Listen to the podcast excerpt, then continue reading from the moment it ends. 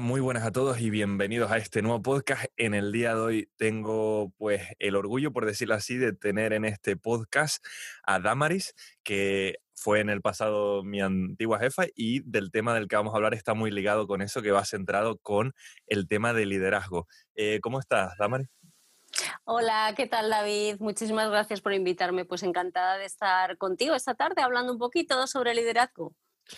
Y bueno, también antes de empezar a hablar sobre eso, pues me gustaría que nos hablaras un poquito de ti, de dónde eres, cuánto tiempo llevas en este caso, porque también estás, eso sí, aquí hago spoiler, spoiler, estás también en Inglaterra como yo, así que bueno, para que nos cuentes un poquito de estas cosas.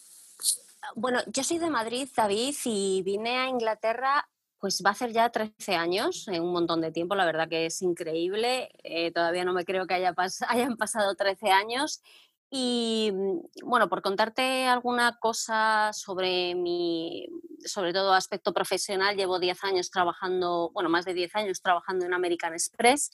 Em, en concreto de Team Leader he trabajado en dos posiciones diferentes, ¿vale? Pero bueno, por resumir, ha sido un total de cinco años trabajando, bueno, en, áreas de liderazgo. Pues eso es bastante experiencia. Y yo creo que, bueno, ahora los temas que vamos a tocar, pues aún van a hacernos entender un poquito más todo este tema. Vamos a ir a ello sin irnos por las ramas, que yo soy mucho de eso, que ya me conoces, que sabes que si a mí me dan cuerda me puedo ir muy rápido. Así que, bueno, en el tema del liderazgo, pues yo he estado, estuve preparando eh, la, entrevista y los temas que podríamos tocar y hubieron algunos que lo que más me estaba costando era como decir, ¿por dónde empiezo? Porque había un montón de temas interesantes. Así que vamos a empezar, si te parece, por el tema del el líder y la confianza que genera sobre, sobre lo que serían sus pupilos o los trabajadores que, que él tiene, dependiendo obviamente de qué tipo de, de líder estemos hablando, que eso lo profundizaremos después. Pero ¿hasta qué punto tú crees que, la confianza esa es necesaria. Yo, por ejemplo, sí creo que es muy importante porque cuando uno empieza un nuevo trabajo, quizá probablemente los primeras, las primeras semanas, los primeros meses, nos encontramos en un momento donde quizá no estamos al 100% de lo que sería nuestra seguridad. Y normalmente creo que en ese periodo donde, es donde se ve muchas veces, eh, o sea, donde ese líder puede ayudar a esa persona a a que pueda llegar a las aspiraciones que tiene, quitando obviamente el tiempo que necesite para llegarla, pero creo que esos tres primeros meses son súper vitales para esa persona. En mi caso, por ejemplo, eh, yo al menos lo noté así, de que al principio uno va como más inseguridad, no conoces al equipo y quizás necesitas como esa figura paterna, materna, fraternal que te, que te guíe en ese comienzo para llenarte de nuevo de esa confianza que estaba hablando. Pero, ¿qué piensas tú sobre, sobre esto? O sea, creo que, tienes razón y, sobre todo creo que merece la pena que muchas veces nos acordemos de nuestros inicios en cualquier trabajo, en cualquier equipo, ¿vale? Para un poco desde el punto de vista del líder, ¿vale? En este caso, tener una extrasensibilidad, ¿vale? Hacia esa persona que empieza nueva en un equipo. O sea, eh, para mí es básico que se cree una relación de confianza, ¿vale? Que la nueva persona sepa que es un que forma parte del equipo y sobre todo que tiene, bueno, pues el respaldo en este caso del líder, que es normalmente eh, en, esos primeros eh, meses, bueno, pues eh, con la persona con la que va a tener a lo mejor más contacto, ¿vale? Porque en muchas ocasiones también em, realiza un poco tareas, ¿vale? De, coaching, de entrenamiento y demás. Pero yo creo que, que sobre todo es básico para que se cree un clima de confianza para un futuro, ¿vale? Poder ir, bueno, pues em, desarrollándose en la empresa y teniendo, bueno, pues esa figura del team leader, que al fin y al cabo no es más que otro compañero, ¿vale? Solo que con una posición diferente y un poco más organizativa, pero que, como te decía, eh, va a ser un poco el, espejo en el que te miras esos primeros meses. Entonces, para mí, como, como, tú dices, es muy importante, ¿vale? Ayudar a esa persona nueva a encontrar su sitio dentro, dentro del equipo.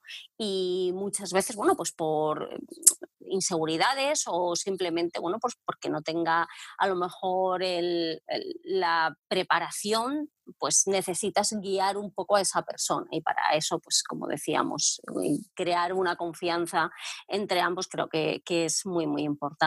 Claro, y, so- y sobre este tema también vamos a profundizar eh, más adelante, pero estoy, estoy de acuerdo con lo que dices tú, es como los primeros pasos, eh, quizá en el ámbito profesional de esa posición en la que está esa persona, y al final esa primera toma de contacto que genere puede ser lo que repercuta que esa persona quiera quedarse más o, quiera quedarse menos, o también es como al final, como seres humanos, lo que todos hacemos, que la primera toma de contacto que hacemos o la primera impresión que tenemos con una persona muchas veces puede definir eh, la forma en la que vemos o veremos a esa persona. A veces puede ser equivocada, si el primer contacto pues es agresivo o erróneo, pues quizá puede hacernos generar una serie de pre- unas percepciones sobre esa persona y prejuicios que luego quizá no son.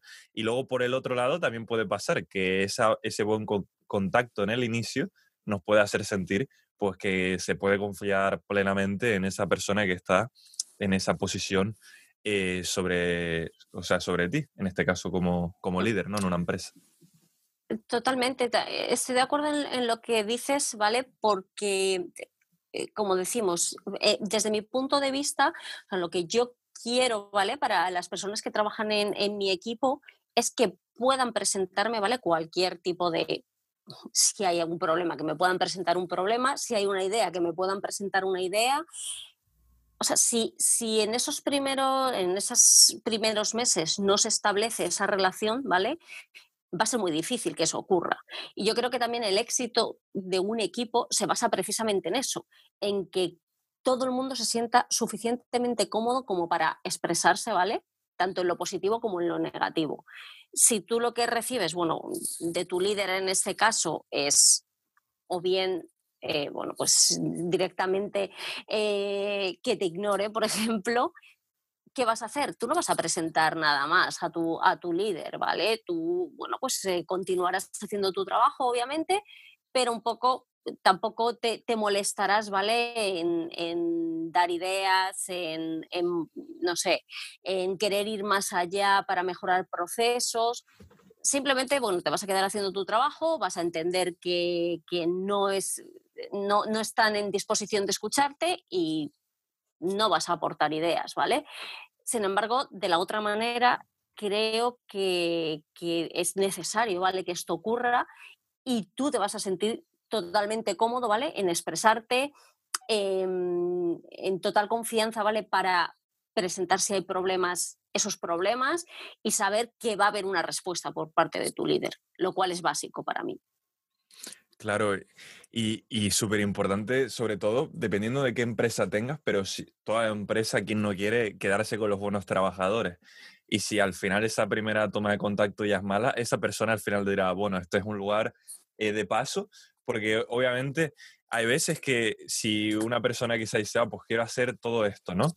Obviamente cuando digo quiero, quiero hacer toda esta serie de cosas es dando por hecho que no quiere cambiar las cosas como están, que a veces pueden haber personas que quieren cambiar el mundo eh, Mm, y la forma en la que se está llevando quizá ese equipo. Ese no me refiero, sino me refiero con las ganas de aportar, de poner tu parte para que ese equipo sea mejor. Entonces, si en la primera vez, la segunda, la tercera intentas dar ese salto y te cortan, pues al final como que te das cuenta de que dices, vale, aquí lo que me están pidiendo es que haga esto, no quieren que yo haga nada más. Entonces con eso, pues se va a generar probablemente en esa persona eh, una falta de, de motivación a mm, querer invertir y mm, poner cosas en el equipo. Y muchas personas, al menos en lo que he visto yo en, en el ámbito laboral, ves a un montón de personas con muchas ganas de, de poder aportar su granito de arena y si se lo quitas, pues obviamente esa oportunidad, ellos al final buscarán otra puerta o alguien que, que, que les, que pueda ver esas, esas habilidades, porque si no se mm, sentirán como,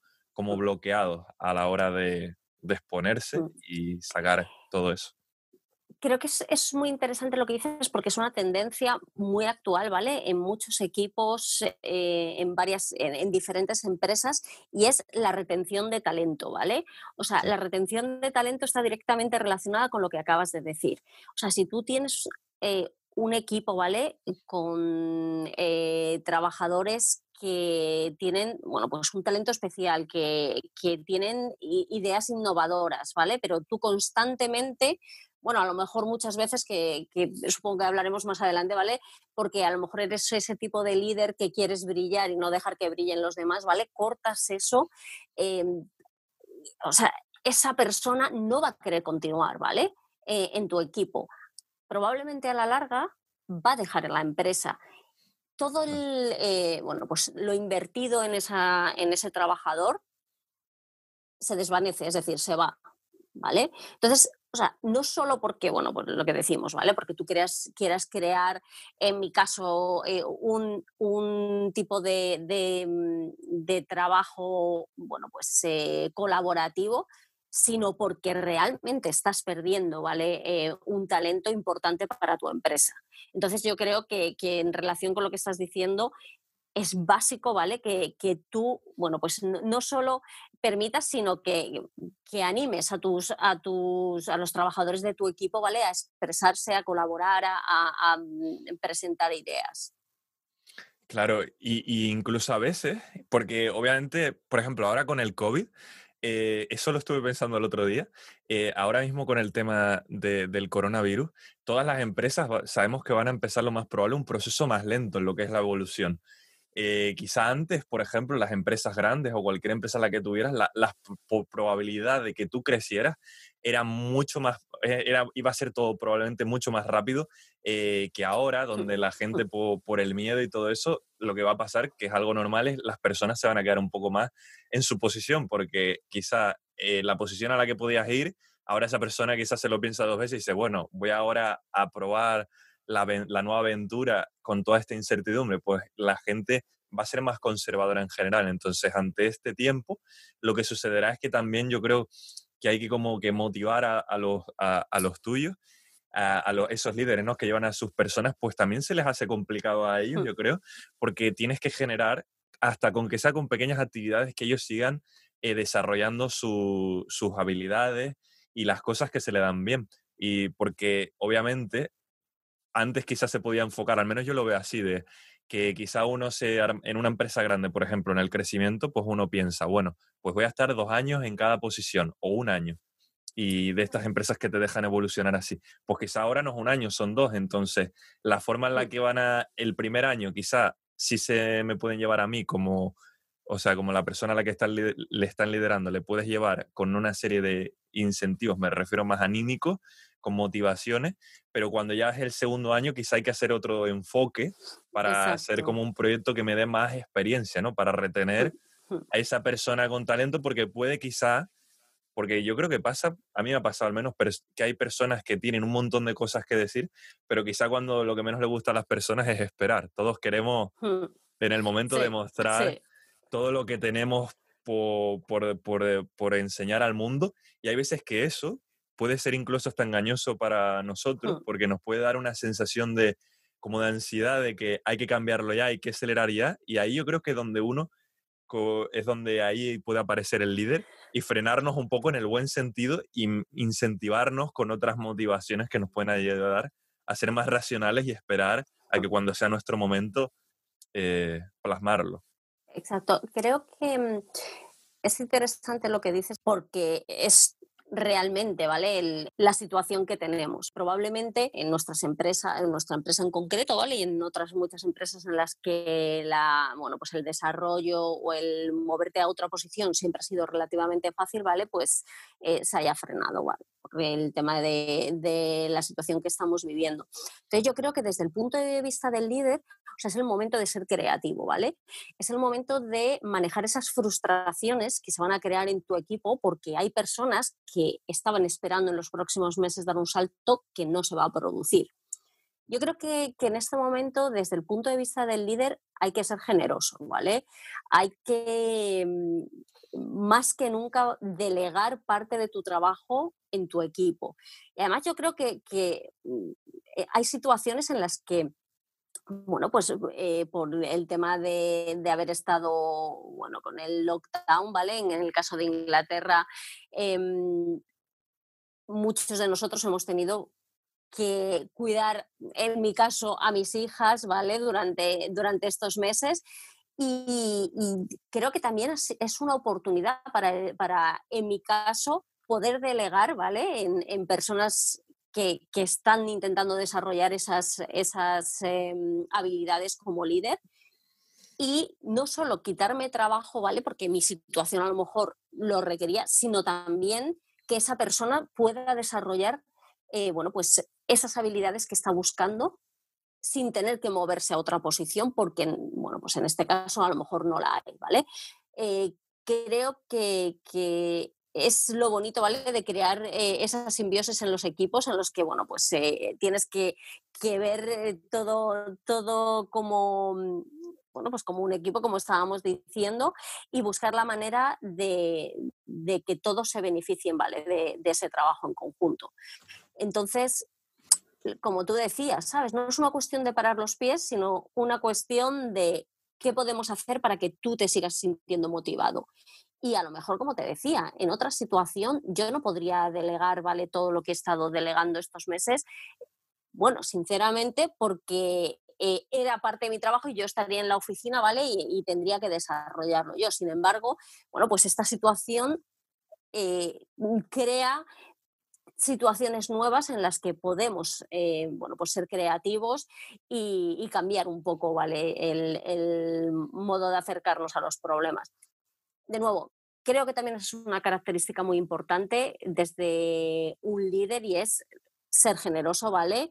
Eh, ser creativo también eh, en, el modo de, buscar la satisfacción ¿vale? de las personas que trabajan en el equipo y seguir motivándolas pues, eh, dependiendo de la situación de una manera o de otra manera. A lo mejor em, hace un par de años lo que intentabas era que esa persona se moviera a otra posición y actualmente lo que le haces es dejarle que se desarrolle más en, la, propia posición que está, que está realizando. Claro, y para que así consiga esa experiencia y cuando se abra eh, la puerta en ese momento, pues puedas aportar todo, todo eso, que yo creo que es vital. Es como, como el que al final es como el que entrena para cualquier cosa, prepararte hasta estar en tu mejor versión y cuando llegue el momento de, por ejemplo, de la carrera, poder dar lo mejor, no querer hacer ya la carrera sin haber pasado por todos los entrenamientos eh, previos. Y con esto de lo que hemos estado hablando, de cómo gestionar este tipo de cosas, vamos, me gustaría ir al siguiente punto que yo creo que va a estar muy interesante, que es el tema de las características de un líder. Eh, esto es más o menos, obviamente, a modo general, porque esto no es blanco y negro, creo yo. Creo que hay cosas que son compatibles con otras y, creo que cada líder tiene también personalidades diferentes, ideas diferentes, como dijiste tú. Hmm. Creo que la creatividad no tiene color. Entonces, como no lo tiene, no es de que es correcto o incorrecto. Obviamente habrán algunos puntos que sí creo que vamos a compartir que para mí es incorrecto más adelante, pero ¿qué opinas tú de, o sea, qué características me dirías, Damas, sobre que tendría que tener un líder? Yo creo que hay algunas cosas muy importantes, ¿vale? Para mí la primera y primordial es que tú quieras ser un líder, ¿vale? Eh, que realmente sientas pasión, ¿vale? Por, el liderazgo y que sientas pasión por trabajar con, personas, ¿vale? Y en equipos. Y si tú no sientes eso, creo que, que mm, por mucho que tengas, bueno, otro tipo de habilidades, va a ser difícil que desde mi punto de vista, seas un buen líder, ¿vale? O sea, yo creo que un, buen líder, eh, al fin y al cabo, simplemente es alguien que se está relacionando con otra persona y para eso, en, mi opinión, necesitas, bueno, pues ser empático. Si tú no, no te abres a sentir lo que puede bueno, pasar por la cabeza de, los miembros de tu equipo, eh, como decíamos, no creo que vayas a poder eh, dirigirlos desde el punto de vista que para mí es importante, ¿vale? Que es, bueno, pues como, una, como un humano, ¿vale? En, esa, bueno, pues eh, generosidad también y, por supuesto, eh, como te decía, a estar abierto a escuchar, ¿vale? Estar abierto a que em, te puedan bueno, pues aportar ideas y que esas ideas sean Em, bueno, pues escuchadas. Yo creo que, eso es lo básico, ¿vale? Hay otras muchas cosas, pero para mí todo lo demás lo puedes ir aprendiendo. Sin embargo, bueno, pues eh, lo que estábamos comentando son cosas que, no creo que, em, que se puedan aprender tan rápidamente, ¿vale? Y son características que, bueno, pues son innatas a un líder. Claro, Eh, incluso, bueno, la, empatía es súper esencial, lo de la, lo que dices tú de que quiera hacerlo, que una cosa que pasa mucho, yo creo que en estos últimos años, es que como el mundo va tan rápido, muchas veces queremos ser lo que otros son sin saber lo que nosotros queremos ser. Y aunque suene enrevesada eh, esta, esta frase, yo me acuerdo que en uno de los otros podcasts la mencioné que la cuento rápida, la anécdota, pero es muy real. Muchas veces nos dejamos influenciar de la atmósfera, de lo que nos rodea, y no, y no llegamos a profundizar un poco en lo que realmente nosotros queremos o, o las habilidades que tenemos y cómo podemos hmm. eh, usarlas. Por ejemplo, cuando yo estaba en mi primer trabajo, eh, que yo le digo de broma, ¿no? Como DJ, ¿no? Fregando los platos, eh, recuerdo que había un momento que a un compañero mío, uno, uno, de Tenerife también casualmente, él llegó tres meses después que yo y él había estudiado cocina pues a él lo ascendieron a cocinero y a mí me dejaron ahí en la misma posición. Y yo me acuerdo que llamé a mi padre todo mosqueado y dije, pero esto, ¿cómo puede ser esto? Que yo con mi trabajo duro y todo, e-, y todo lo que he hecho, elijan a esta persona antes. Y mi padre, que él en eso pues es muy bueno, fue directamente al grano y dijo, te hago una pregunta, de y me dijo, le digo, dime, dice, ah, ¿tú quieres ser cocinero? Le digo, no, dice, entonces, ¿por qué te quejas? Me, parece maravilloso, David, porque es que es, tan real, ¿vale? Que, como dices tú, o sea, que, nos dejemos totalmente em, influenciar simplemente, ¿vale? Por, por, una fachada muchas veces y que queramos ser cosas, primero, que no queremos ser y segundo, pues, bueno, pues algo que a lo mejor en ese momento nuestras habilidades, ¿vale? Actuales no nos van a facilitar hacerlo. Entonces, eh, en el tema del liderazgo creo que, es muy claro, ¿vale? Porque eh, creo que a mucha, a mucha gente le pasa que entiende el liderazgo, ¿vale? Como una especie de poder, poder sobre los demás y para mí muy mal entendido, ¿vale? Porque realmente tú no tienes poder sobre, sobre tu equipo. O sea, de nuevo, o sea, lo que tú tienes es, eh, bueno, pues la habilidad de interactuar, ¿vale? Y de potenciar, eh, bueno, pues ese trabajo en equipo. O sea, tú con tu poder no vas a, imponer eh, un tipo de trabajo sino que vas a intentar, bueno, pues generar, bueno, pues lo que decíamos antes, a, a, potenciar, ¿vale? Al equipo, al potenciar las habilidades pero es verdad que, mm, mucha, mucha gente ve el liderazgo como, pues como una oportunidad de tener poder, ¿vale? Como, como una oportunidad de doblegar al equipo y, que siga, bueno, tus directrices y demás. Y, creo que, sinceramente, si hablamos no de las habilidades que debería tener un líder, sino de las habilidades que no debería tener o de las características que no debería tener, creo que la primera sería esa, ¿vale?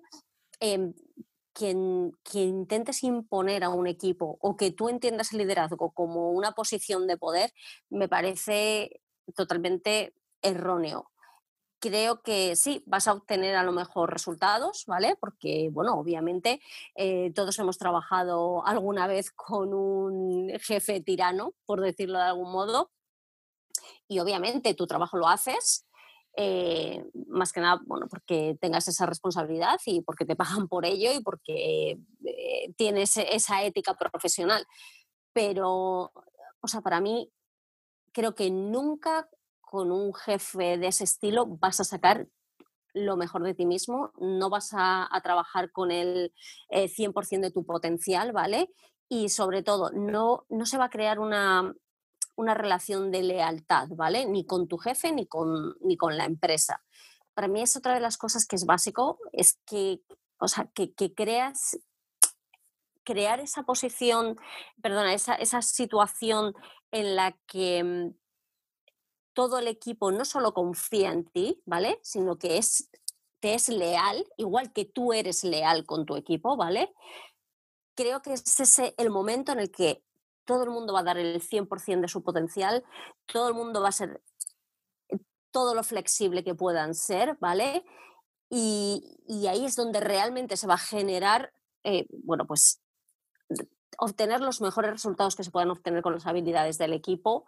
Em, como estaba diciéndote, eh, poder trabajar de la manera más flexible posible, eh, que siempre te responda cada miembro del equipo y eso solo se va a conseguir yo creo que, bueno, pues eh, mostrando esta, eh, bueno, pues esta lealtad desde, desde el punto de vista del liderazgo.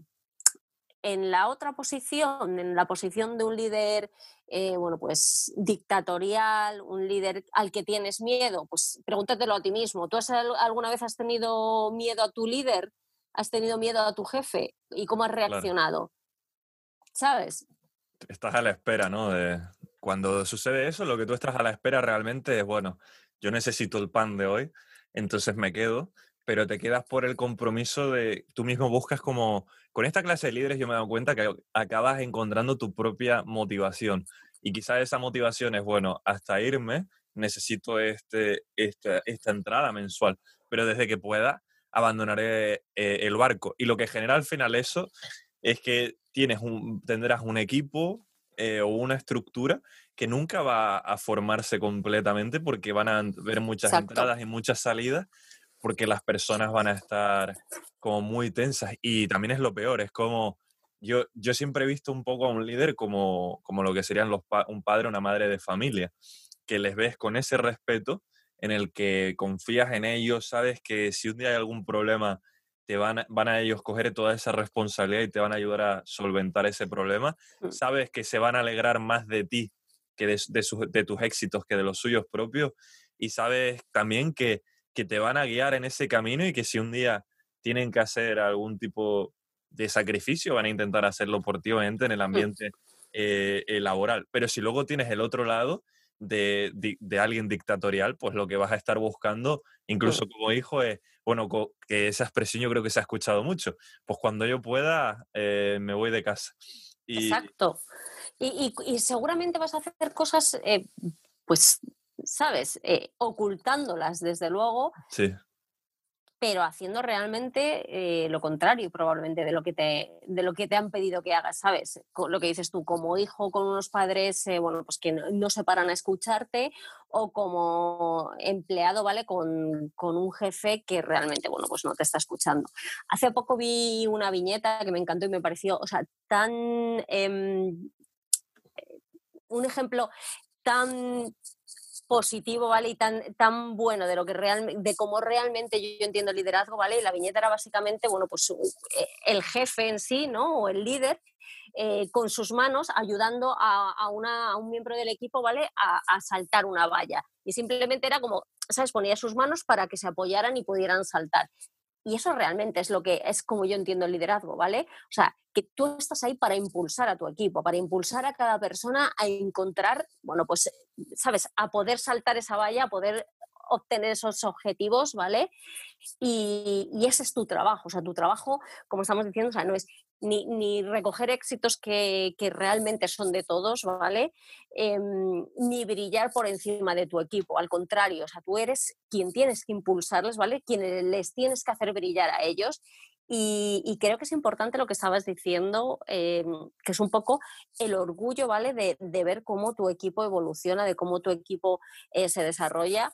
Eh, esto a lo mejor es un poco personal, pero para mí, por ejemplo, en tu caso, ¿vale? Como cuando yo he sido tu líder, bueno, pues a, mí sinceramente me ha llenado de orgullo ver cómo, bueno, pues la persona que entró o el trabajador que entró como en pocos meses, ¿vale? Estaba floreciendo, em, estaba aprendiendo, estaba desarrollándose y, estaba, y era libre, ¿vale? Porque yo creo que tú siempre has sido muy libre de, eh, bueno, pues aportar ideas y, de trabajar con el resto de tus compañeros, ¿vale? O sea, creo que para mí eso es un orgullo y ese es el liderazgo, ¿vale? Que, que yo siempre he buscado por supuesto, como todo, David, hay veces que te equivocas y hay veces, bueno, pues que, las cosas no salen exactamente como tú quieres, pero em, también creo que no debes, eh, bueno, eh, pensar que, que dejar de ser bueno, de ofrecer ¿vale? ese apoyo a, las personas con las que trabajas en tu equipo es la solución. O sea, simplemente, bueno, pues a veces no pasa y a veces no es el momento de, esa persona o a veces hay que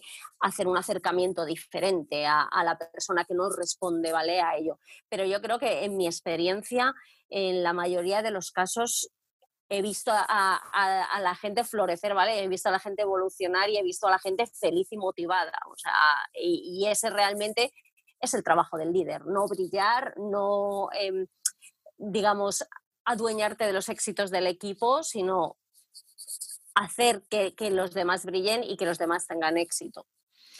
Exacto, y, eso yo, yo creo que, que es súper importante y algo que me gustaría, por ejemplo, mencionar es que también hay que entender, incluso para el que quiere ser líder, eh, un paso, una cosa que tú dijiste al principio y es volvemos a, la empatía. O sea, también hay que entender que todos somos humanos, el mejor líder es humano, el peor líder es humano y cada uno de los trabajadores somos humanos. Entonces, y luego aparte de eso, todos eh, tenemos como estaciones internas a nivel emocional, tenemos momentos donde estamos muy arriba, momentos donde estamos abajo. El líder como el padre o madre también tiene, y muchas veces está obviamente esto como una responsabilidad de, debes como interpretar cada una de esas estaciones de cada uno, pero nosotros muchas veces también tenemos que entender, yo creo que saber interpretar, si estamos contentos con el líder, también las estaciones de esa otra persona y saber que quizá en un mes me toca por ejemplo, yo lo veo así, me toca aportar al equipo en un aspecto, pero quizá en otro tengo la gran oportunidad de, aportar y cargar y compartir parte de la carga de ese líder, ¿no? Porque cuando al final tú crees en, sobre todo esto es cuando crees en un proyecto, cuando tú crees en un proyecto y pongo un líder quizá más social, quizá como el caso de Luther King, te encuentras con mucha gente detrás que también cree en ese proyecto y aguanta el peso de esa persona. Exacto. Y lo, lleva, y lo llevan juntos. Obviamente, si no lo creyeran, que fuera algo más, eh, más en plan dictatorial, pues lo que sucedería sería que en el momento en el que eso se destruya, de que desaparezca la fuerza ese, de ese líder, cada uno se dispersará a un lugar eh, diferente y desaparecerá y será historia. Pero sí creo que para el que tiene que ser líder, el que quiere ser líder, también tiene que hacer, yo creo que empezar como entrenamiento ese ejercicio de muchas veces ver al resto del equipo a la figura que está por encima, a la que está por encima de la que está encima, e intentar entender todo. Por ejemplo, lo que mencionaste tú antes de, esta, por ejemplo, estamos ahora con el COVID, pero aparte tú tienes dos niñas, entonces también tienes otras responsabilidades que con el COVID, pues como no había escuela, eh, tenías más responsabilidad en ese aspecto. Pues como decías, ahí es la oportunidad de otra persona de decir, bueno, pues ahora voy a compartir yo parte de esta carga porque creo en este proyecto y creo que podemos sacar eh, algo de aquí. En un momento, obviamente, que estamos hablando de que es un momento como de crisis que afecta a todo el mundo y que tarde o temprano, hasta el más fuerte, quizá después de unos meses, pues la energía parece que se va yendo. Pero entre todos, pues no se drena de la misma forma, sino que se retroalimenta, por decirlo así. Exacto. Como una forma en la que lo veo yo. Y me gustaría preguntarte, ¿qué haces en el caso que probablemente te hayas encontrado en algún momento en todos estos años? de cuando te encuentras con personas que yo creo que va muy relacionado con lo de las estaciones que comentan, donde en ese momento están en un momento quizá con menos motivaciones o están en una batalla interna o lo que sea. ¿Cómo haces para eh, ayudar a esas personas a que sigan dando, eh, o sea, todo su potencial o sigan invirtiendo y, ayudando al, al equipo? O sea, ahí la verdad es que, David, creo de nuevo, ¿sabes? Tenemos que volver un poco a lo que es el factor humano, ¿vale? O sea, si, si tú tienes un equipo en el que cada vez que haces, bueno, pues una reunión, ¿vale? Lo que nosotros llamamos aquí el one-to-one con esa persona, te limitas a hablar de números, de objetivos, de lo que tienen que lograr, de lo que han hecho mal, de lo que han hecho bien, todo esto a nivel profesional, bueno, pues tampoco a lo mejor vas a entender eh, la situación de, esa persona en concreto, ¿vale? O sea, yo creo que a veces merece la pena eh, dedicar una hora a hablar realmente no, no, desde tu posición de líder, no desde tu posición de, eh, bueno, pues vamos a, lograr estos objetivos, sino abiertamente escuchar a esa persona saber qué es lo que le pasa, ¿vale? Porque yo creo que conocer, esto es como, para mí, eh, siempre he entendido que las personas que trabajan, ¿vale? Mi equipo, eh, para mí son mis clientes, ¿vale? para mí es importante conocer a mis clientes. Si yo no conozco a mis clientes, en este caso, si yo no conozco a mi equipo, ¿vale? Y no solo a nivel profesional, sino a nivel personal, eh, creo que no les puedo ayudar y no les puedo ofrecer lo que necesitan, ¿vale?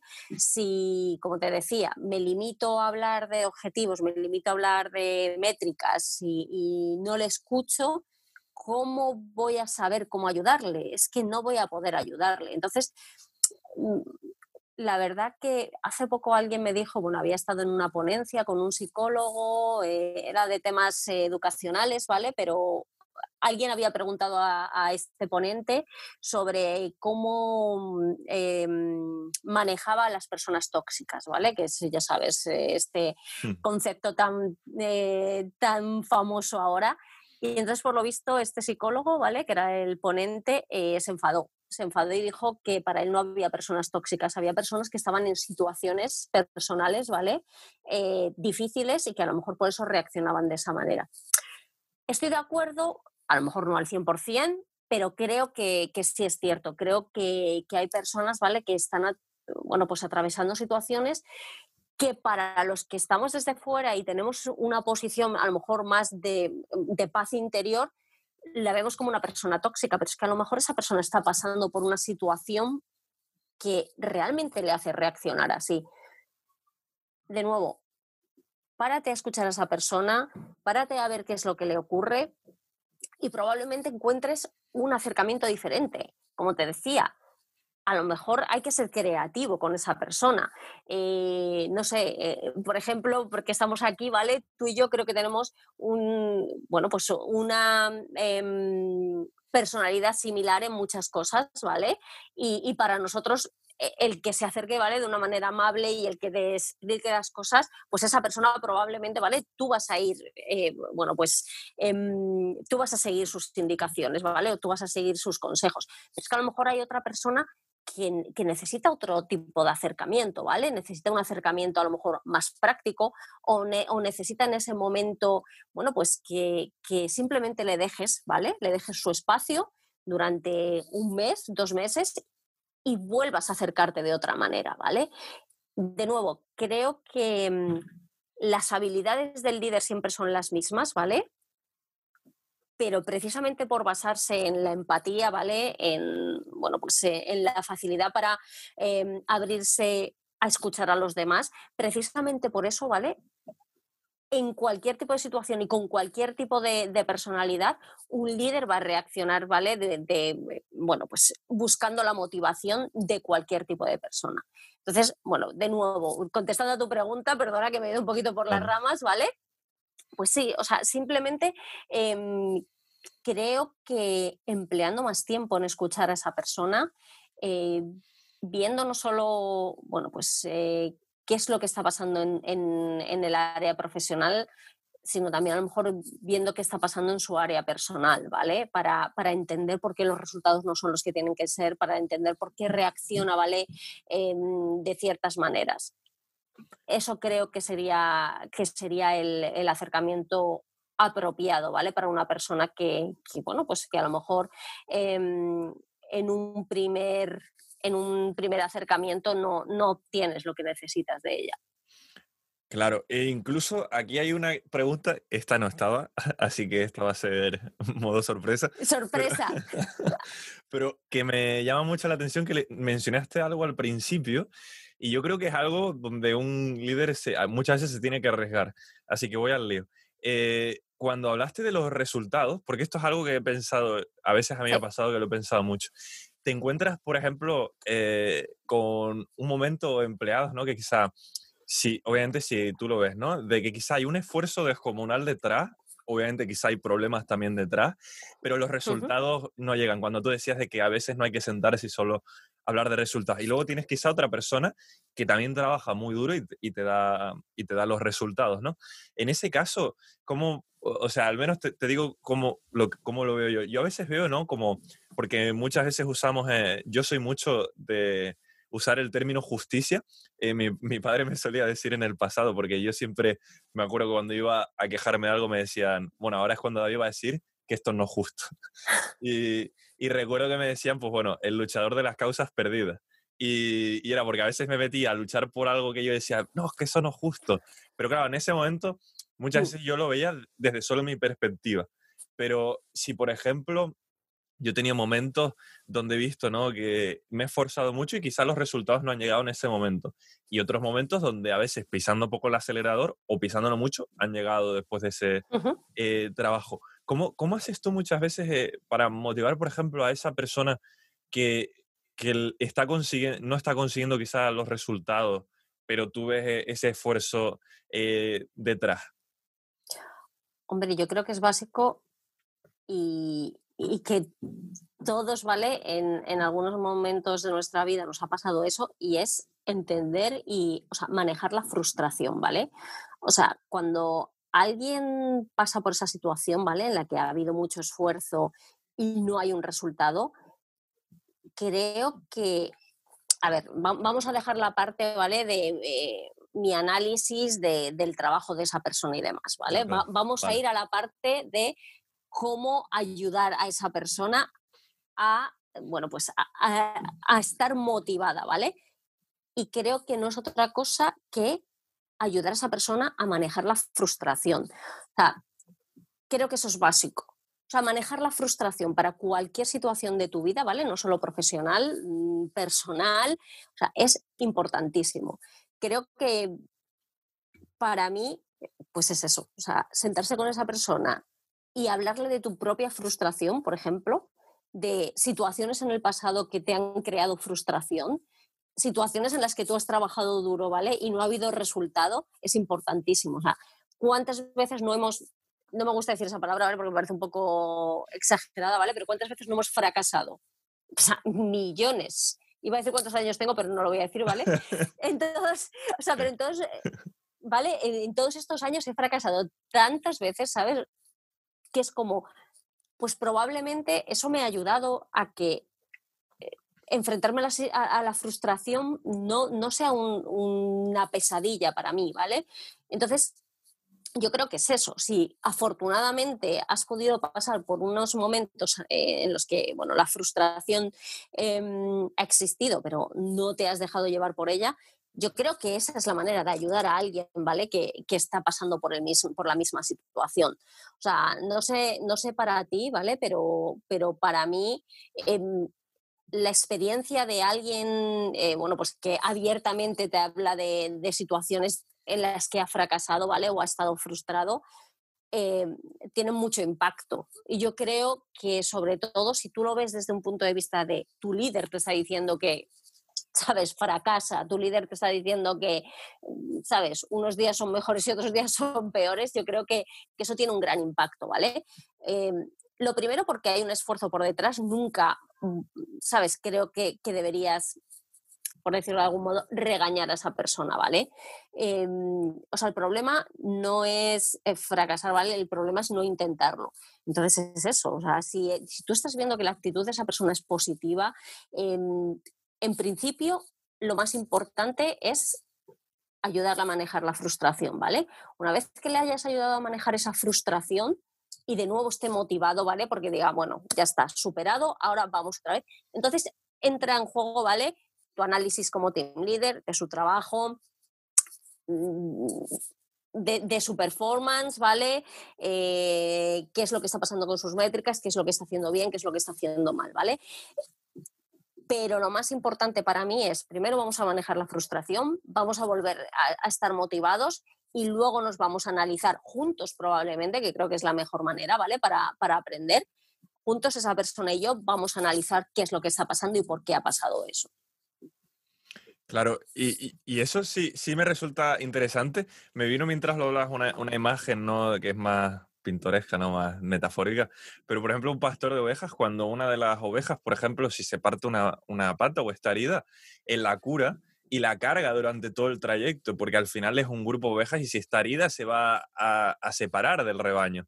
Entonces, en ese momento tú la agarras, la cuidas, le das incluso un trato especial que probablemente el resto de ovejas lo verían como injusto, porque dirían, ¿por qué le estás tratando con tantos cuidados si yo aquí no me he roto nada, ¿no? pero luego al final, cuando esa oveja vuelve a estar bien, vuelve a estar en el rebaño y mm. sigues llevando a, ese grupo. Y creo que eso es, vital. También es como lo que comenté antes, como un padre o una madre. O sea, cada persona mm. es un mundo, cada persona es diferente. Si tratáramos a todos iguales, yo creo que los resultados obviamente no serían iguales porque no es una receta que funcione eh, con todo el mundo. Y es verdad que cuando alguien, por ejemplo, está en un momento frustrado, yo recuerdo hace, creo que fue hace un año y algo, tuve un momento de, como de frustración cuando estaba en, en el otro equipo. Y recuerdo que, que, fue un mes que yo como que me segué con una idea propia mía de lo del concepto de justicia e injusticia que te comentaba. Yo mismo Sí, me hice sí. mi propia guerra civil en mi mente y recuerdo que ese fue mi, mi peor mes, o sea, toqué fondo y yo decía, pues hasta aquí llegué, parece ser. Y una persona me, eh, eh, me, me dijo, me dijo, ¿tú sabes cuál está siendo el problema quizá aquí? Y yo decía, los demás. Porque estaba enfadado, frustrado, ¿no? Y, y lo que me- al final me acabó diciendo esta persona dice, ¿y por qué no quizá te tomas un tiempo para eh, ser menos estricto, menos duro contigo y decir, bueno, y, de- y dejar de pensar en los demás? Porque a veces eso te nubla la vista y te impide seguir tu camino, porque yo no he visto, si tú ves cualquier eh, competición de atletismo, a cualquiera, si miras para los lados en una competición donde tienes que correr o nadar, vas a ir más lento. Si estás centrándote más en lo que estará haciendo el otro del otro carril, si está yendo más rápido, tú tienes que seguir eh, a tu ritmo. Y recuerdo que después de eso dije, vale, borrón y cuenta nueva, no pasa nada, me voy a centrar en mí, en, en mejorar cada uno de mis aspectos. Y luego al final recuerdo que ah, después de eso, los últimos cinco meses que vinieron después de eso, en, la, en lo que eran las métricas de resultados y tal, estuve todo el rato primero y segundo en unas estadísticas. Y yo, y yo dije, bueno, si ahora toque fondo, que estaba el doceavo, ¿qué ha pasado? Eh, eh, de golpe ha venido algo del cielo que me ha llenado de un poder, o, o lo Sí, que ha sí. sucedido es que yo he reflexionado y también la otra persona supo entender en ese momento mi frustración. Me podía haber echado una bronca por los resultados y hubiesen llegado peores. quizás. Exacto. Pero es que, es que, o sea, lo que acabas de decir ahora mismo es totalmente mi idea de liderazgo, ¿vale? O sea, esa persona te está haciendo que tú mismo reflexiones en tu error sin decirte que es un error, ¿vale? Exacto. Eso es, eso es liderazgo. O sea, no te está haciendo sentir mal, ¿vale? No te está poniendo en, en, ¿sabes? No te está enjuiciando. Simplemente te está haciendo una pregunta para que tú solo, ¿vale? Salgas de tu propio error. O sea, me parece maravilloso. Eso es liderazgo, David. O sea, eh, eh, sabes que tú te sintieras motivado para que algo, ¿vale? Que estabas haciendo, que era eh, estar pensando más en los, demás que en tu propia, que en tu propio trabajo, ¿vale? Y que consiguieras salir de ahí y que mejoraras, bueno, pues eh, tus métricas y demás, está basado en, en- en el liderazgo de esa persona, ¿vale? O sea, eso es realmente eh, un liderazgo, ¿vale? No que alguien te diga lo que tienes que hacer, sino que tú, ¿sabes? Que te ayude a pensar, ¿vale? Que te ayude a ti mismo, ¿vale? A conseguir tus objetivos. O sea, eso es liderazgo, precisamente. Exacto. Creo que, que es un ejemplo maravilloso de liderazgo, sinceramente. Sí, son estas preguntas que no voy a, no voy a negar, que son las mismas que así me hacían mis padres, que yo creo que hacen mucho los padres, de, incluso que son estas preguntas donde te la plantean y lo primero es que tú ya sabes la respuesta y el primer sentimiento que te da es una rabia inmensa por dentro, que como que te corroe Sí, y dices, no quiero aceptarlo. Porque muchas veces la, la respuesta ya la sabemos, solo queremos alguien como que, que nos dé un- la razón y, y en muchos Sí. casos no necesitamos, yo creo que para mejorar no necesitamos alguien que nos dé la razón, sino alguien que nos haga la pregunta correcta para poder reflexionarlo. total. Si, como lo que comentaste tú antes, si alguien nos, si todo el rato nos fuera bien, ¿dónde está el aprendizaje? Si a mí me dice la vida todo el día sí, el primer no que me diga lo voy a ver como un fracaso irreversible. Pero si Ujú. estoy acostumbrado a, a esos momentos donde uno, vamos, como un niño pequeño, cuando ellos se caen, lo que hacen es, si tienen que llorar, Exacto. lloran lo que necesitan llorar, se quitan la arena de las rodillas y siguen jugando. Y nosotros muchas veces como que nos gusta más el drama y tenemos como que ya quedarnos tres, cuatro meses o más tiempo metidos en ese ambiente. Y ahí entra quizás lo mismo que dijiste tú, de que incluso puede generar en nuestra actitud una actitud más, la voy a decir entre comillas, tóxica, pero quizás solo en ese Sí. momento, incluso contra nosotros mismos, que después se puede cambiar, obviamente, según nuestra, la forma en la que lo desarrollemos y gestionemos, creo yo. Entonces, no sé qué piensas sobre eso, pero me gustaría hacerte otra pregunta, Sí. pero si quieres decir algo antes ahora.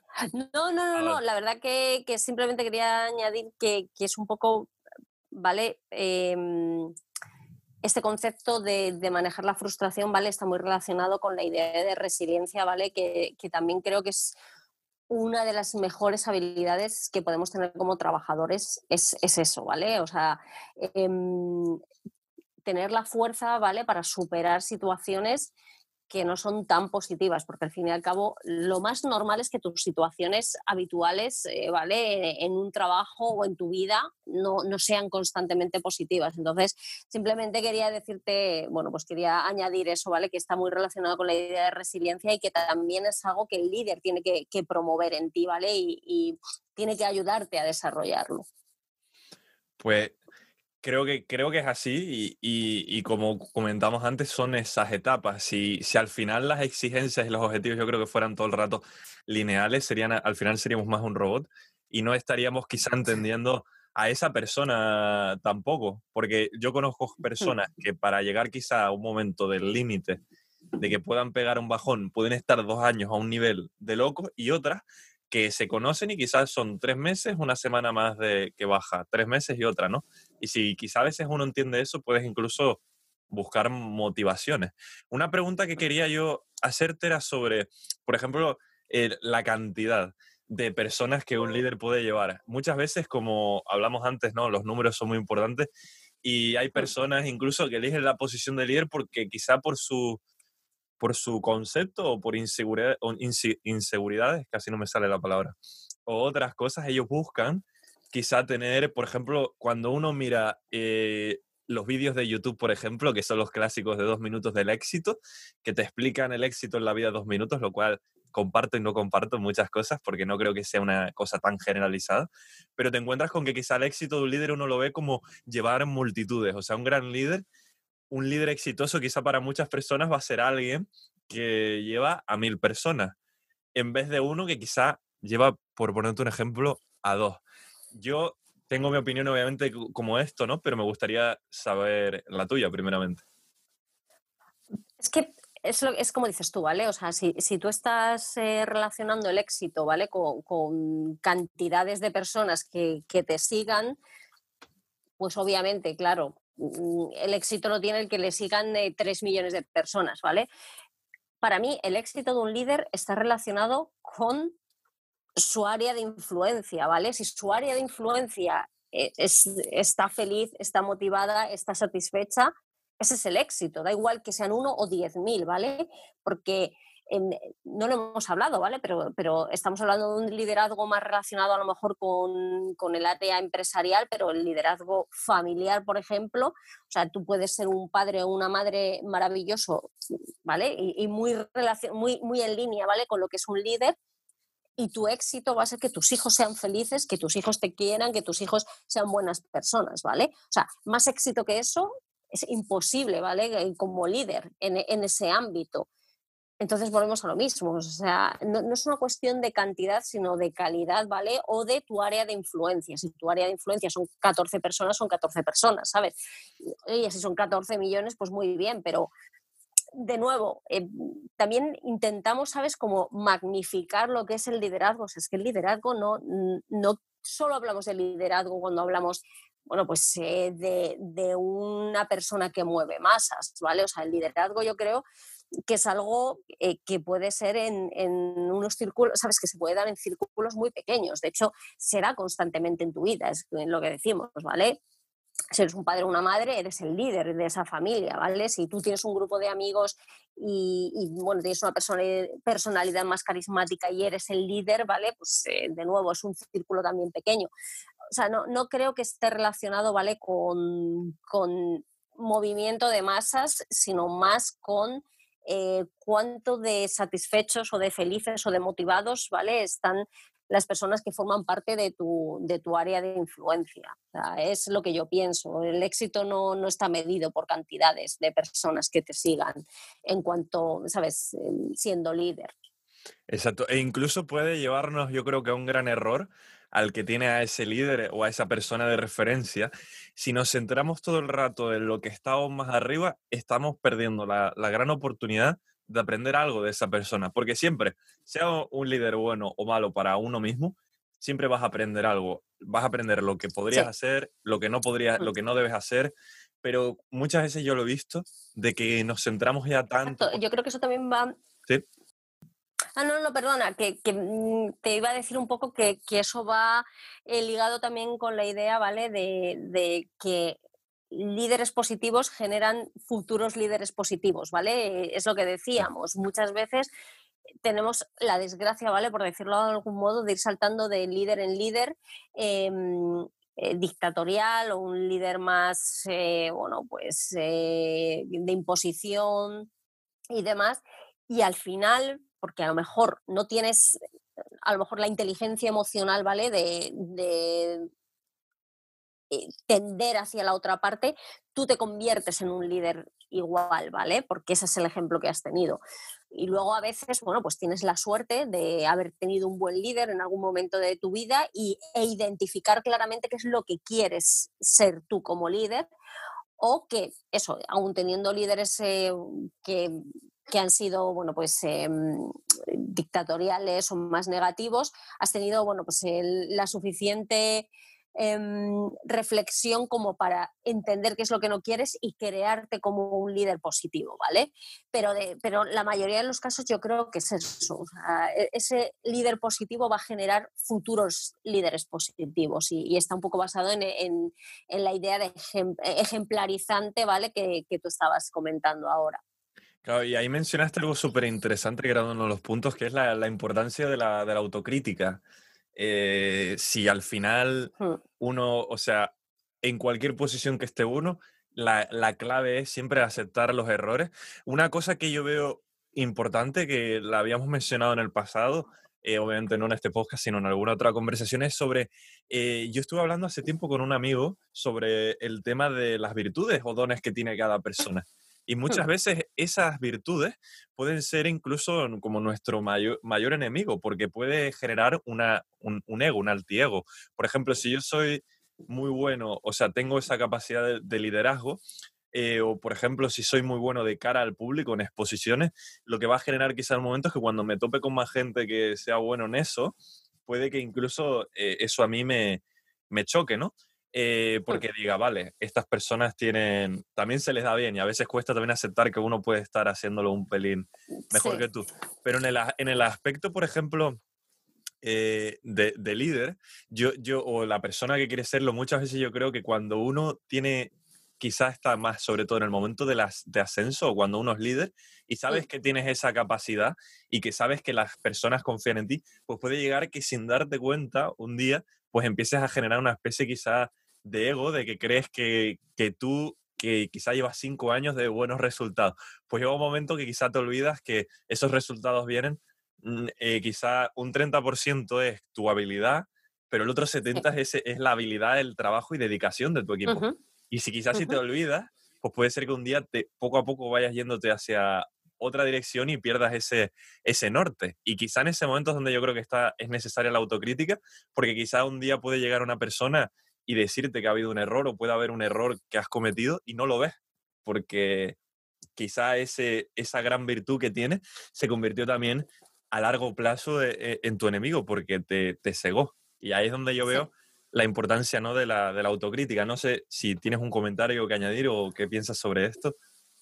Totalmente, ¿sabes? Eh, es que es básico que, que o sea, des ese paso atrás, ¿vale? Eh, muy a menudo y, entiendas que, no lo haces todo bien, obviamente, ¿vale? Que, las personas de tu equipo son tu éxito, no, no eres tú el éxito y, que obviamente es, a ver, me parece maravilloso sentirse orgulloso de lo que uno hace, pero, pero creo que siempre hay que dar un paso atrás, ¿vale? y tener ese bueno, pues ese, ese punto de inflexión en el que piensas y, bueno, intentas siempre mejorar, ¿vale? Porque yo creo que también está relacionado con, la autocrítica. Si tú siempre quieres, ¿vale? Mejorar en algo, em, siempre te va a ayudar, ¿vale? A estar un poquito con los pies en el suelo, porque siempre, mira, bueno, a ver, no soy, no soy la mejor persona para esto, ¿vale? Porque yo se me dan mal tantísimas cosas que estoy siempre con los pies en el suelo porque,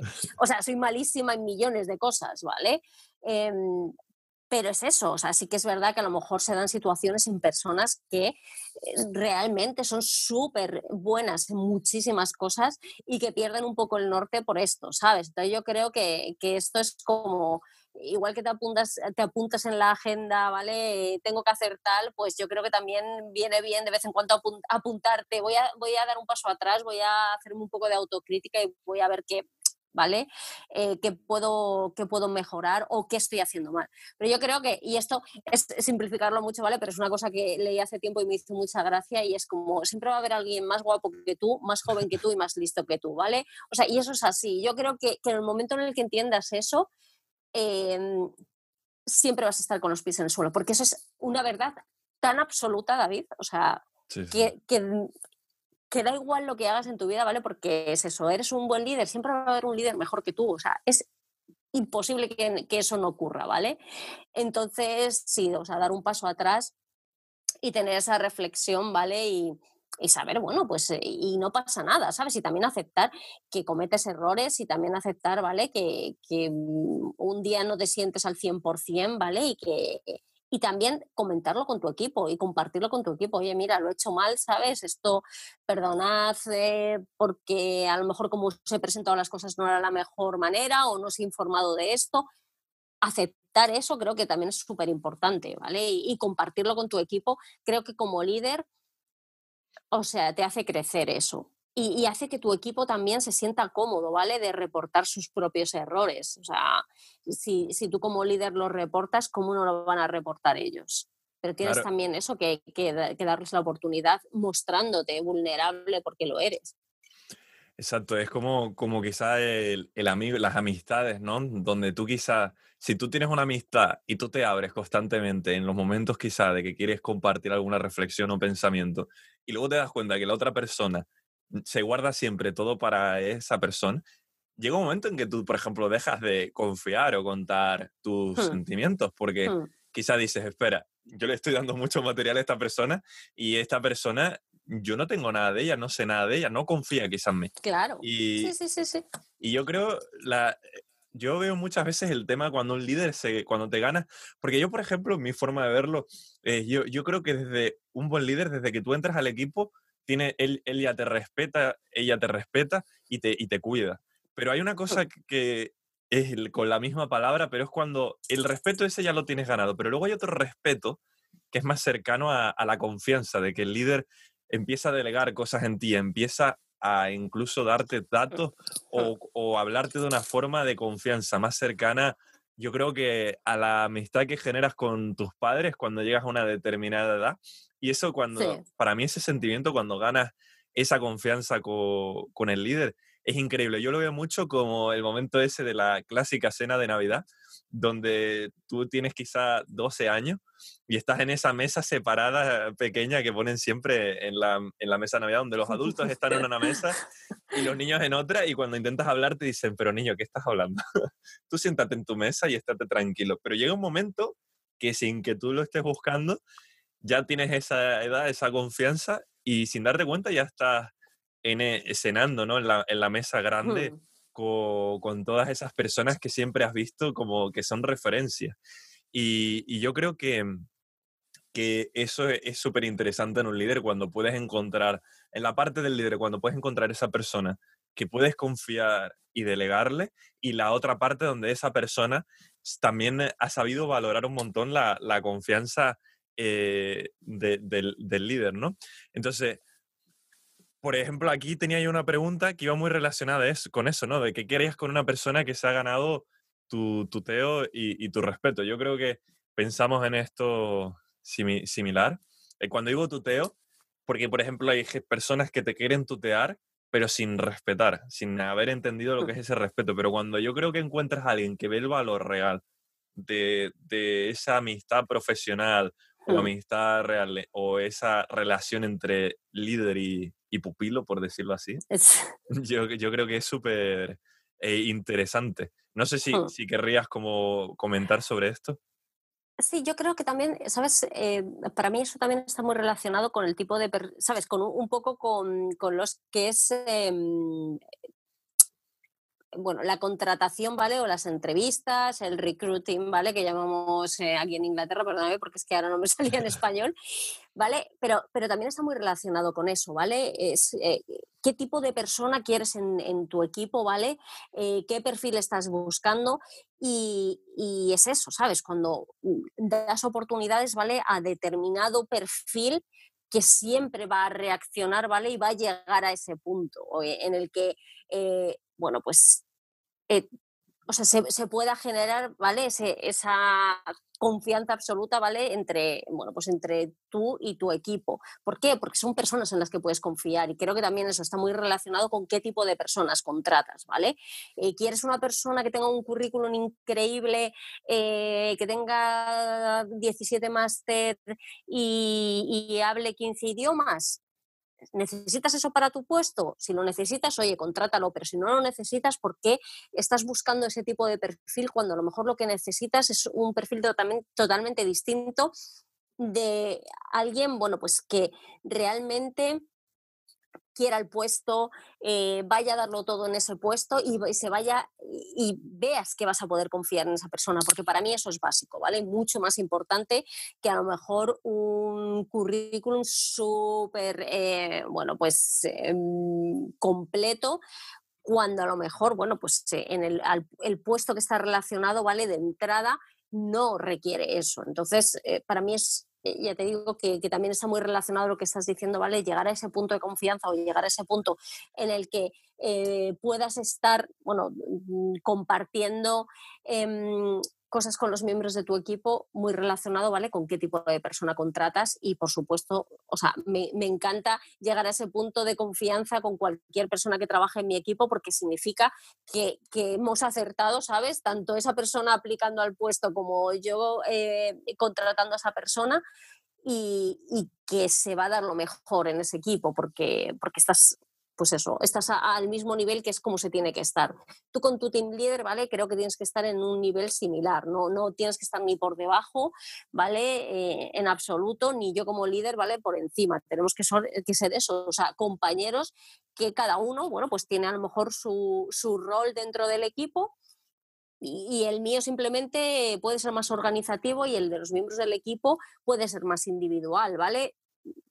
Volvemos a lo mismo, eh, es, es, una cuestión, ¿vale? De, mm, bueno, pues eh, de encontrar ese, ese balance, pero, pero no de que el líder esté por encima, ¿vale? Y no se pueda generar esa relación de la que me estabas hablando ahora mismo. Claro, eh, es súper interesante el, el, tema este. Obviamente, el tema de liderazgo, ¿no? Esto que estamos tratando en este podcast, se podría desarrollar quizá en 45 horas más, porque al final es un tema que, que tiene obviamente un montón de, de, comas y de puntos. O sea, de, hay momentos donde uno, uno dice, vale, con esta persona funciona así, con esta sí. O sea, obviamente en, algunas hay que como que generalizar algunas terminologías porque si no podríamos hacer un nuevo récord, quizá el podcast más largo. Tú y yo seguro, David, porque además yo creo que, que, como nos encanta este tema podemos hablar pero horas. Sí, yo, yo aquí tengo un montón, por ejemplo, de, de puntos, reflexiones que se me han ocurrido incluso mientras hemos ido hablando, pero no voy a mencionarlas, podríamos quizá incluso en un futuro hacer otro, pero vamos a ir concluyendo, pero te voy a nombrar Perfecto. Eh, algunas cosas que, algunos puntitos más. Eh, voy a ir, por ejemplo, a una de qué hacemos cuando, estás como más picante, ¿no? ¿Qué hacemos cuando nos encontramos que después de haber intentado diferentes cosas, uno de nuestros eh, empleados pues sigue sin mostrar esa motivación que quizá en algunos momentos, quizá yendo en el camino en el camino opuesto al que le estamos intentando guiar, nos muestra una especie de, de enfrentamiento, de que nos está retando, porque a veces creemos que la única forma de retar a alguien es de cara a cara diciéndolo, ¿no? Pero muchas veces con nuestros actos podemos hacerlo. Entonces, ¿cómo haces tú para, como líder, para, para, para, gestionar este tipo de, a este tipo de personas que suelen ser puntuales, pero eh, pues la verdad que como lo que comentábamos antes, vale un poco primero analizar, ¿vale? Buscar la motivación de esa persona, porque quizás eh, el acercamiento que, se ha realizado con esa persona, ¿vale? No era el adecuado. Hay que buscar a lo mejor que, su motivación es otra.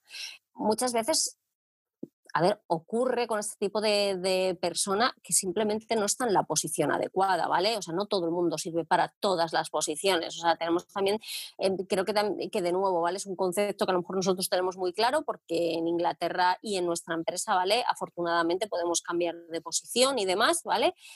Pero creo que hay muchas veces eh, momentos en los que hay que entender que no es tu posición y, tu frustración porque no es la posición, ¿vale? Que, que, mm, bueno, pues eh, que es compatible con tus habilidades o compatible con, tus necesidades, bueno, pues ya está, ¿sabes? Eh, creo que, lo mejor como team leader en esa situación es ayudar a esa persona a encontrar una, posición diferente, ¿vale? Eh, analizar entre los dos y ser abiertos. O sea, decirle directamente a esa persona que, sientes que está frustrada, ¿vale? Que sientes que hay algo que le impide continuar y, analizar qué es, bueno, pues qué es lo que le motiva y buscar una posición acorde, ¿vale? O a lo mejor eh, incluso en esa conversación tú sacas una motivación eh, dentro del equipo que le pueda ayudar, porque es lo que estábamos hablando antes, o sea, a lo mejor resulta que, yo puedo delegar algo, ¿vale? En esa persona que le va a hacer cambiar totalmente, ¿vale? Su, su eh, bueno, em, su comportamiento dentro del equipo. De nuevo, creo que hay que analizar, creo que no hay que cerrarse a que a veces hay que moverse a otra posición y no pasa nada, ¿vale? Y, como líder creo que también es positivo que, que, ayudes a esa persona, pero también es eso, ¿sabes? Intentar, creo que, que no, no, negativizar ¿vale? a esa persona porque creo que, es eso, que, al fin y al cabo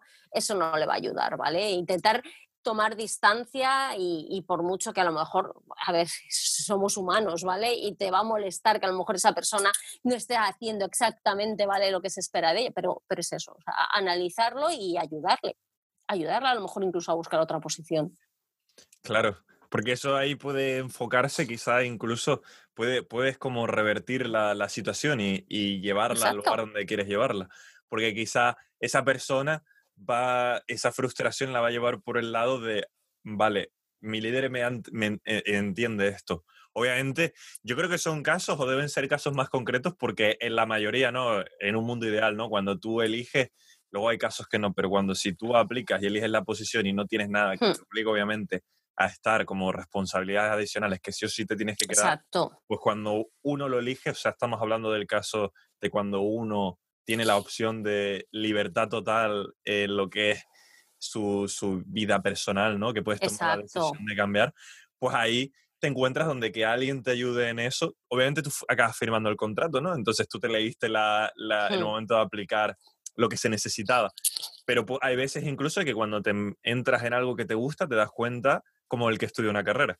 Estudiaste la carrera, la carrera te gustó y quizá la práctica no, no, no te gusta tanto porque es, otro, es mm, otra forma. Mm. Tengo una pregunta que me ha surgido durante la entrevista, Dama, que es sobre delegar, que es una frase que me la decía siempre mi padre, pero a él se la había dicho otra persona que hemos tenido siempre en la familia como alguien de mucha referencia. Entonces él decía, si quieres algo bien hecho, mándaselo a alguien ocupado. ¿Qué, opinas sobre esta frase? Me encanta.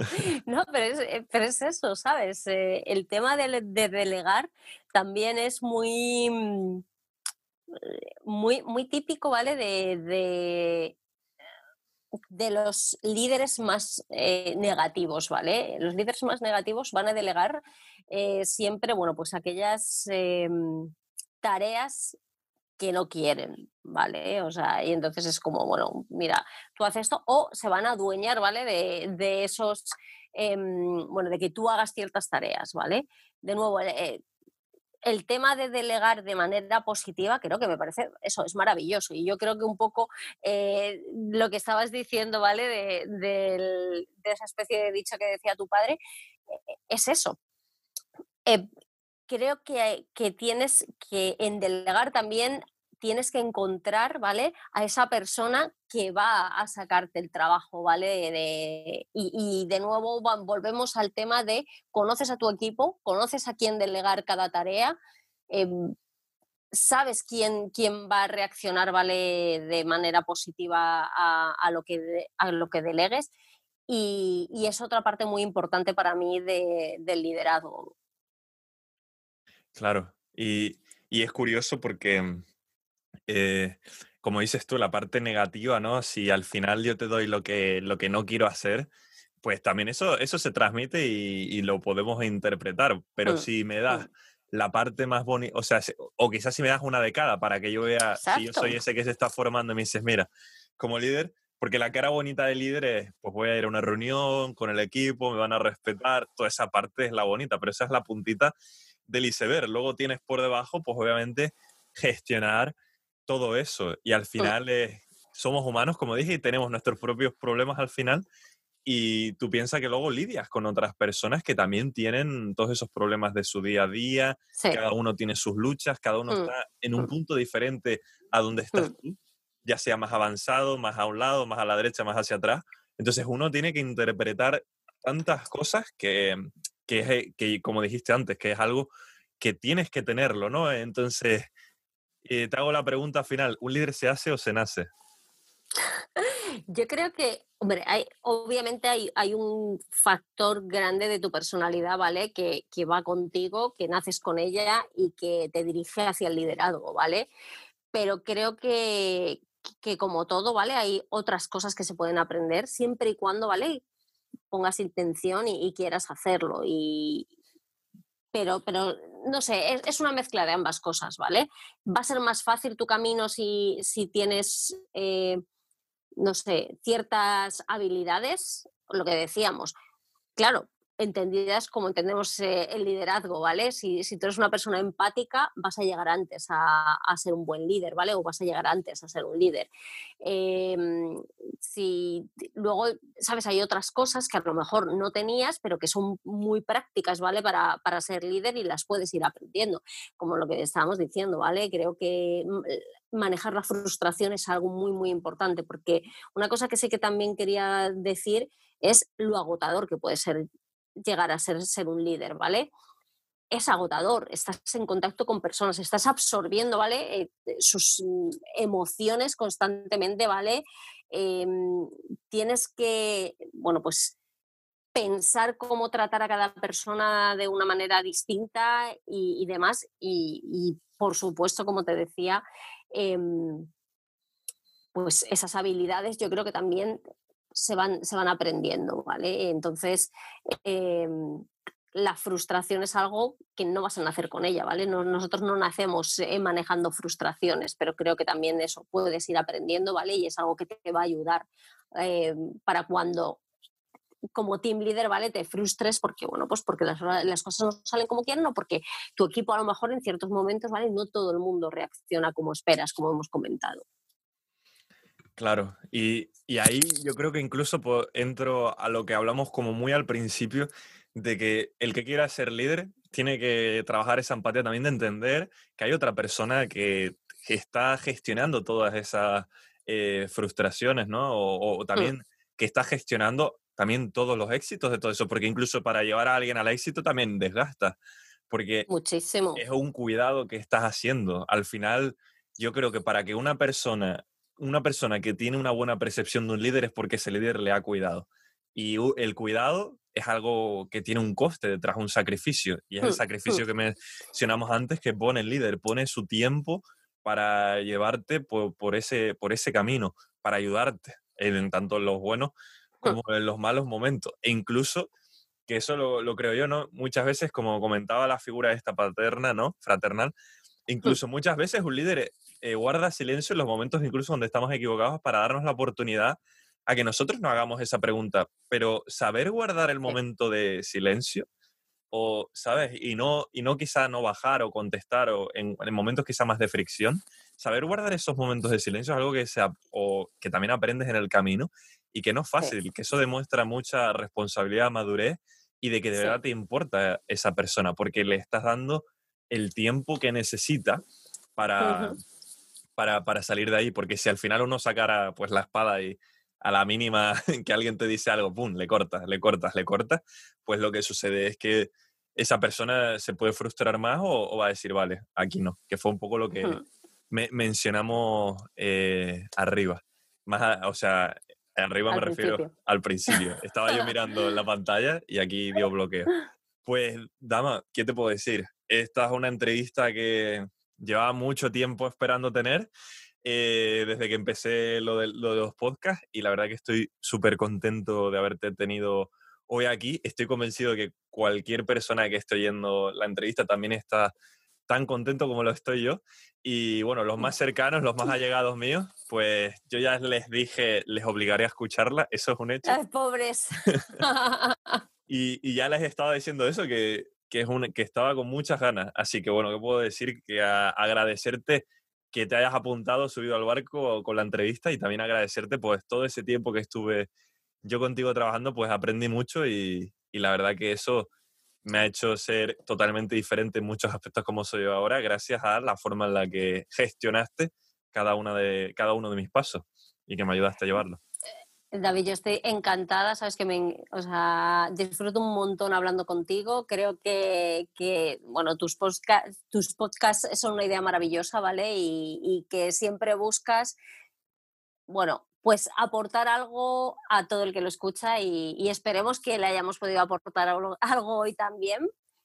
Y, decirte que bueno, que el tiempo que trabajamos juntos fue un placer y, la verdad que, trabajar con personas como tú es muy, muy fácil y, ahí se ve tu evolución, o sea que, que encantada, de verdad. Pues podríamos, no, no, te voy a mentir, podría seguir diciendo cosas bonitas y, podríamos yo creo que pegarnos otra media hora más, pero de nuevo gracias y, y, en serio, si, se, si en el futuro obviamente quieres, podemos hacer un podcast de otro tema, tocar el fracaso, algunos otros temas también que yo creo que podrían ser súper interesantes.